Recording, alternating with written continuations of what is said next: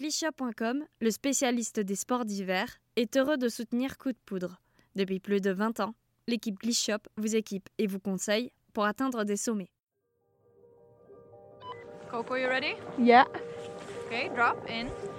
Five, four, three, two, one. Drop La it! première courbe, Enak glisse bien, il arrive à sortir en tête. C'est maintenant pour Perrine. Oh, and there it is. J'ai su qu'il y avait eu un déclic à ce moment-là euh, dans notre amitié. Ça restera gravé euh, ad vitam aeternam euh, dans ma petite tête. J'ai l'impression d'avoir, d'avoir quitté un peu la terre. Et puis là, les émotions, elles étaient juste folles. Et ouais, ouais, je me souviens, c'est peut-être un des plus gros fous rires de ma vie. That was fun! Vous écoutez Coup de Poudre, le podcast qui parle ski par Skieur Magazine. Prêt à suivre les aventures de vos skieurs et skieuses préférés Alors embarquez pour les récits de leurs meilleurs souvenirs sur les planches. Coup de Poudre saison 2, c'est tout de suite. Épisode 3, Ena Gavaggio et le rêve du Grand Nord, hiver 98. me décaler. On va tout de suite Tout de suite Ouais Alors c'est l'histoire d'un gamin de 20 balais qui a commencé le freeride et qui a grandi dans les magazines, euh, qui a découvert skieur qui avait été acheté par son papa avec couverture de Glenn Plague de Seth Morrison et qui avait pour rêve d'aller un jour en Alaska.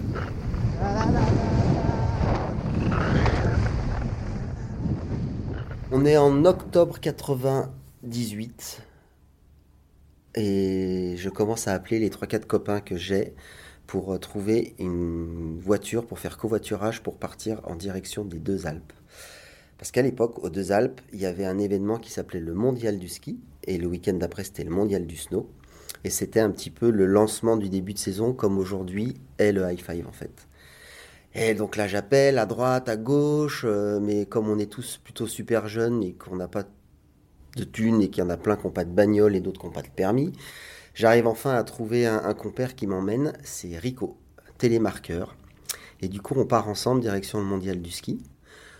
On arrive le soir assez tard, on fait la fête. euh, Non, non, on fait pas la fête.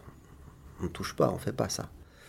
Et, euh, et je me souviens, en fait, euh, on arrive le lendemain matin, on va chercher les forfaits. Et là, devant la, caisse, il y a euh, des petits flyers, des sortes de, posters A4 bien dégueulasses. Donc je pense que c'était déjà Gaylord qui faisait ça, mais à l'époque, c'était bien dégueulasse. Et là, c'était écrit Premier ski cross en France a gagné 10 000 francs et première compétition de carving en France. Et là, alors bon, ski cross, on sait tous ce que c'est.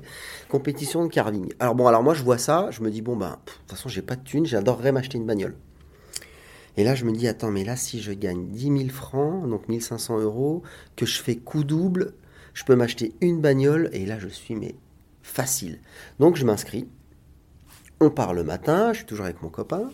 Euh, on arrive là-haut et là compétition de carving. Je dis ok.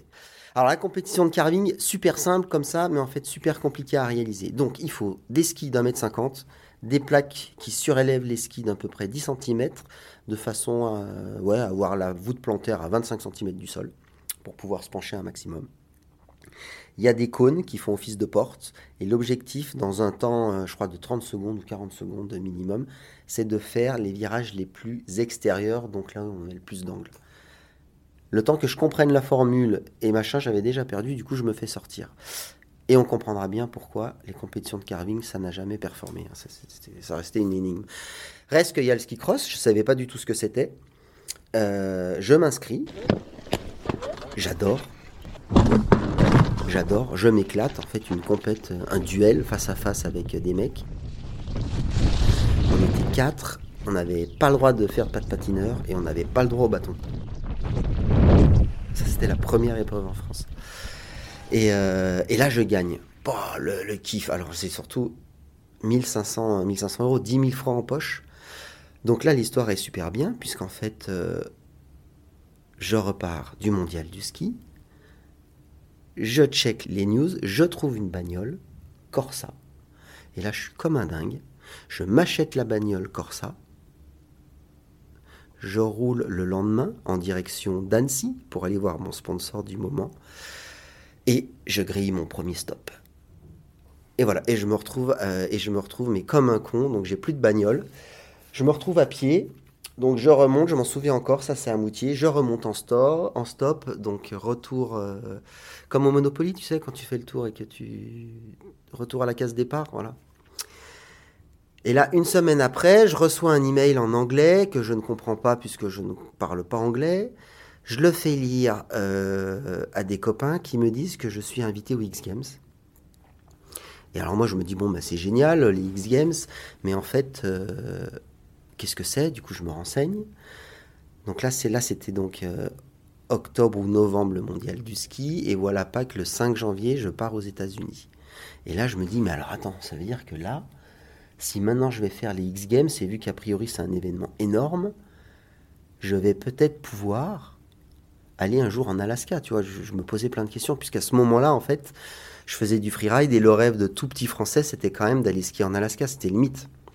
Le mythe pour plein de raisons. L'Alaska, c'était euh, donc sauvage, des pentes assez raides, une neige qui tient, des avalanches que de surface, donc pas de gros cracks comme en Europe. Et le mythe, quoi, l'Alaska. Bon, bref. Donc je pars avec plein d'idées en tête, je pars aux États-Unis avec euh, un team manager qui m'explique comment ça va se passer, papa, papa, papa, papa, papa. Et en fait, moi, le seul truc que je demande, c'est mais attends, si je gagne ou si je fais un podium, est-ce que tu crois que je pourrais aller euh, en Alaska? Et en fait, c'était mon, kiff. Tu sais, dans la vie, des fois, tu te mets juste des objectifs qui sont. Euh, en, général, tu essaies de faire qui, sont, qui soient ré réalisables. Mais moi, de, de, ma poche, partir en Alaska, parce qu'après, il fallait payer les, les heures d'hélico. Hein, c'est encore un autre budget, donc c'était mort tout ça. Et du coup, je pars aux X Games, hyper naïf, je ne comprends rien, je connais pas le ski cross en fait, puisque j'en ai fait qu'un. Et en fait, là, tout s'est enchaîné. Une nouveauté qui va faire du bruit, mettre des skieurs dans un border cross avec un sacré plateau de fin descendeurs et de freeriders de tout poil. Même si le parcours du border cross en snowboard n'est pas forcément adapté aux skieurs, le principe est le même. Tout corps compressé au même endroit, gicle quand ça dépasse la dose normale. Je pars là-bas, on fait les entraînements. Ensuite, je me retrouve avec Denis Ray, qui est un ancien skieur qui était en Coupe du Monde de ski alpin avant et, et qui a fait du ski cross. Il m'emmène skier, je découvre euh, les États-Unis pour la première fois de ma vie. Je suis comme un dingue. Pour moi, États-Unis, c'est le pays de la liberté, le rêve américain, tout est permis. Et là, premier run, on part en hors-piste. Et là, bim, course-poursuite avec les ski patrol. Parce qu'aux États-Unis, oui, on ne fait pas de ski hors piste. On ne passe pas sous les cordes. On respecte la loi. Donc voilà, les États-Unis, là, pour moi, ça en prend un grand coup. Donc je suis avec Denis. Denis, part devant parce que lui savait déjà. Du coup, moi, je suis derrière. Ensuite, on est dans, les immeubles de Christian But. On remonte dans l'hôtel, on se cache. Lui, je sais pas où il est. Après, il part. Moi, je voyais juste le retourner où en fait, il y avait une deuxième séance d'entraînement. Mais j'étais tétanisé dans ma chambre d'hôtel puisque je me disais, mais là, si les ski patrol, ils me chopent, euh, ça veut dire que. Parce qu'aux États-Unis, ce qu'il faut savoir, c'est qu'en gros, le ski patrol, il est assermenté. Donc, il peut t'enlever le forfait et il t'emmène en tôle. C'est pas. Voilà, c'est une autre mentalité. C'est les US. Donc là, je suis en stress. Bref, je descends quand même l'ascenseur. Je me change. Une nouvelle tenue euh, et tout. Je fais mes entraînements. Du coup, là, le petit rêve américain, bon, ça, ça, ça prend un coup. Reste que je suis là-bas pour les Games. L'an passé, le border cross en ski était en phase expérimentale, avec un tracé chaotique qui avait permis au centre médical de Crested Butte d'approfondir ses connaissances avec les pathologies du ski un peu chaud. Dès la première courbe, Enak glisse bien, il arrive à sortir en tête. Première série de whoops ensuite où il reste très groupé dans les sauts. Et puis regardez sur ces trois portes la cadence qu'il met. Son passé de coureur lui permet de faire le trou. Belle fluidité. Et derrière, c'est fini. On se bat maintenant pour la deuxième place. Le sprint vers l'arrivée où Enak va bien laisser flotter les skis pour glisser au maximum, malgré un relief ravageur. Pour les Américains, ça rit jaune. Encore un Frenchie sorti de nulle part qui gagne. Et pour Enak, c'est une magnifique victoire. Et dans le camp français, c'est le délire. Et là, compétition, bim, je gagne. La stratégie, il n'y en avait pas. Je suis parti ce matin, je me suis dit toutes les courses à fond. Si ça passe, c'est que ça doit passer, sinon c'est pas de stratégie à fond. Pour la finale, euh, on m'avait dit méfie-toi de Sean Palmer. Moi je me suis dit ben ce petit je vais me le mettre euh, je me le mettre à dos et comme il faut. Je l'ai croisé dans la ligne de départ. Il passait à côté de moi, je lui ai mis un grand coup d'épaule, ça l'a brillé. Je lui ai dit moi on m'a pas et après je suis parti. Donc là, je suis forcément très heureux. Je rentre en France, j'assouvis un autre de mes rêves, qui est d'avoir du matos de photo. Et là, quand je rentre en France, donc là on est en février, en février j'achète coup sur coup une nouvelle voiture, une Super 5, qui aura duré six mois, et je m'achète un appareil photo. Et pour la petite histoire, donc ça, ça sera l'année d'après, c'est que j'ai découvert qu'en fait, quand tu gagnais de l'argent, il y avait un truc qui s'appelait le gouvernement et qu'on te demandait des impôts, des taxes, des assurances et tout ça. Donc, ben, la voiture n'existait plus puisque je l'avais plantée aussi et j'ai revendu tout mon matos photo puisqu'il fallait que je paye des impôts et tous ces trucs-là. Et là, en fait, je rentre en France et euh, toujours avec ce rêve un petit peu les États-Unis et tout ça, en me disant, euh, pas les États-Unis, ouais, l'Alaska, même si ça fait partie des États-Unis. Et là, je me dis juste, je skie à la maison, aux arcs, et, et en fait, c'est la discussion qu'on a avec tous les copains. Et comment c'est l'Alaska? Est-ce que tu as vu? Là, il y a les magazines qui sortent, bien entendu. Skier Magazine, on voit les photos, on a des vieilles cassettes VHS, et on se dit, waouh Et puis on compare avec chez nous. Et en fait, c'était. euh, alors, c'était différent de maintenant, puisqu'aujourd'hui, on a plus de visuels. Les, les jeunes peuvent, euh, je pense, plus facilement voyager aussi, même si ça reste quand même une histoire d'argent. Là, pour nous, c'était euh, l'aventure. Et même se dire d'aller aux États-Unis, en tout cas en Alaska, tu étais déjà un aventurier. Et donc, je continue ma petite vie de skieur là-bas. Et, euh, et je me dis, je vais me payer ce voyage, en fait. Et je m'inscris à une compète. Là, je me mets une énorme boîte au deuxième run. Je me pète trois côtes. Je suis à août, donc ça, c'est vers le 20 mars. Donc, je me dis, bon, ben, l'Alaska, ce sera pas pour cette année. Donc, j'ai 22 balais, euh, j'ai ce rêve d'aller en Alaska, y aller une fois, j'ai ce rêve aussi d'être pro rider, et j'ai ce rêve complètement stupide de se dire que si je vais un jour en Alaska, je serai un aventurier.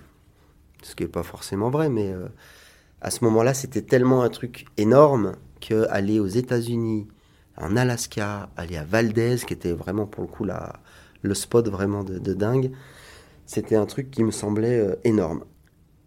Je m'inscris à cette compète en me disant pareil, là je peux mettre un petit peu de sous de côté et je vais me payer mon billet d'avion. Et là, mon petit souci, c'est que c'est qu'en fait, et, là je peux, je peux te le dire après coup, euh, l'été d'avant j'étais parti euh, au Chili. Et pareil, j'avais bossé comme un dingue. euh, j'avais fait toute la fin de saison, donc mai, juin, j'avais bossé comme un fou. J'avais des ronds. J'étais parti au Chili pour un mois et demi. J'avais pris mes billets d'avion. J'avais juste omis le fait qu'il fallait que je me loge sur place. Et, euh, en fait, j'étais en train. Du coup, au Chili, pour le coup, j'ai dormi sous les ponts. J'ai dormi chez des, gens que j'ai rencontrés. On m'a prêté des maisons. Et j'ai fini dans la quatrième fortune chilienne. Je me suis retrouvé pendant une semaine dans une maison où ma chambre était l'équivalent d'un gymnase. Il y avait une salle de cinéma, c'était sa chambre. Bref, des histoires de fou. Et, euh, et donc, on est en mars. Je me dis qu'il faut que je fasse des ronds pour pouvoir partir en Alaska. Tout en sachant que même avec les ronds que j'allais avoir, j'allais pas pouvoir euh, faire l'hélico, parce que l'hélico, ça douille. Et donc, on fait le grand raid. Je suis avec Stéphane Lagarde. On est à Cham. Donc, j'avais gagné le grand raid en 98 avec Xavier Trouba, qui est un entraîneur de la Frisky Academy. Euh, et là, je le fais avec Stéphane Lagarde de Cham. On part à Magbal.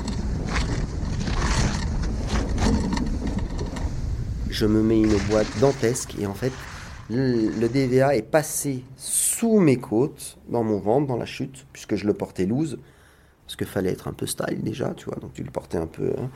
Et le truc était rentré dessous là et m'a tout sorti comme ça là. Paf Là, je suis à août, du coup, euh, fin de saison, donc pas d'Alaska, pas de rêve.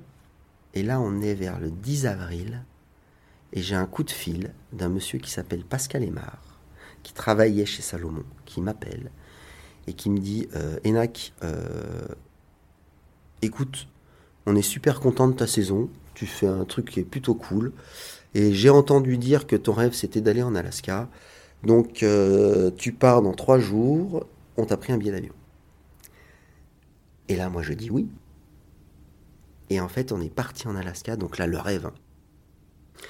Le rêve complètement absolu. L'Alaska, arrivé à Valdez, aller voir euh, les, hélicos. Ensuite, on a, on a fait du chalut. Et la, la plus grande tristesse, pour le coup, pour moi, c'est que j'avais quand même dit oui sur un billet d'avion. On me payait l'hélico là-bas. J'avais à peu près 5 ou 6 heures d'hélico de vol.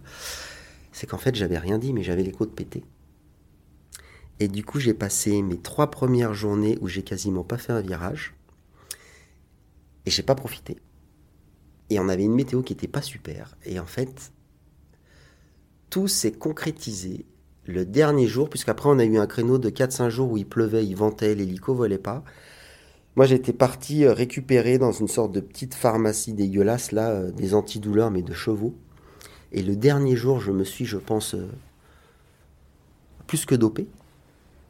Et on est arrivé en haut de la face. Et comme j'avais rien foutu pendant les trois premières sessions de, de, de, de freeride, de puff, je suis arrivé en haut, il y avait un photographe qui s'appelait Jean-Marc Favre. La face était mais complètement folle. Donc comme on voit dans les vidéos.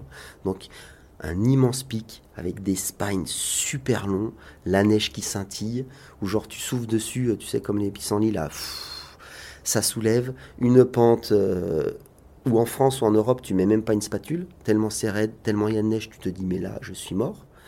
Sauf que là-bas va savoir pourquoi avec le, système océanique, peut-être le sel ou les machins, la cohésion est différente, du coup la neige reste vraiment collée à la montagne. Et là, je regarde, je vois le truc et moi, je suis en haut. Donc, il y a tout le monde. On voit le petit départ de la ligne. Et là, je me dis, mais là, en fait, je suis dans un magazine. Là. Et comme ça, je fais un petit clin d'œil à skieur. Je suis dans un magazine et là, je vois la photo. Tu sais, la photo parfaite avec une immense spine qui traverse la couverture du magazine du bord droit au bord gauche avec un petit skieur comme ça qui fait un truc. Et là, je regarde ça. Je suis plus petit, je suis timide, j'ai les côtes pétées. Du coup, je, je, je, dis rien. Et là, Jean-Marc Favre, le photographe, dit tot, tot, tot, puisque tout le monde s'affolait pour vite aller là-haut pour faire la première ligne. Bon, les gars, euh, Enak n'a pas fait de first track encore. Et je pense que là, c'est pour lui. Et là, mais j'ai senti un moment. Et là, je pense que je m'en souviendrai toujours. J'ai la petite arête comme ça devant mes yeux. là. J'avais quoi 50 mètres à faire pour aller en haut du spine. Et là, je me souviens, là, j'ai jamais marché aussi vite, j'ai jamais été aussi léger pour marcher dans 70 de puff. Et là, je me suis envolé en marchant comme ça, tac, tac, tac, tac, tac, tac, tac, avec les skis sur l'épaule. J'ai planté les skis, j'étais en haut, on avait les petites radios Motorola, là, qui ne passent pas, hein, de l'époque. Et je me suis fait mon ouverture de run sur une pente qui devait faire, euh, je sais pas, peut-être 600, 700 mètres de dénivelé, sur un spine juste idyllique. Et il n'y avait que moi seul au monde. Et, du coup, mon petit rêve des 2-3 années d'avant où j'avais commencé à entamer ce métier de pro rider s'est réalisé pas quand je suis arrivé en Alaska, pas quand je suis monté le premier coup en hélico, mais sur ma dernière journée grâce à Jean-Marc Favre. Et ça, pour moi, c'est un souvenir assez incroyable.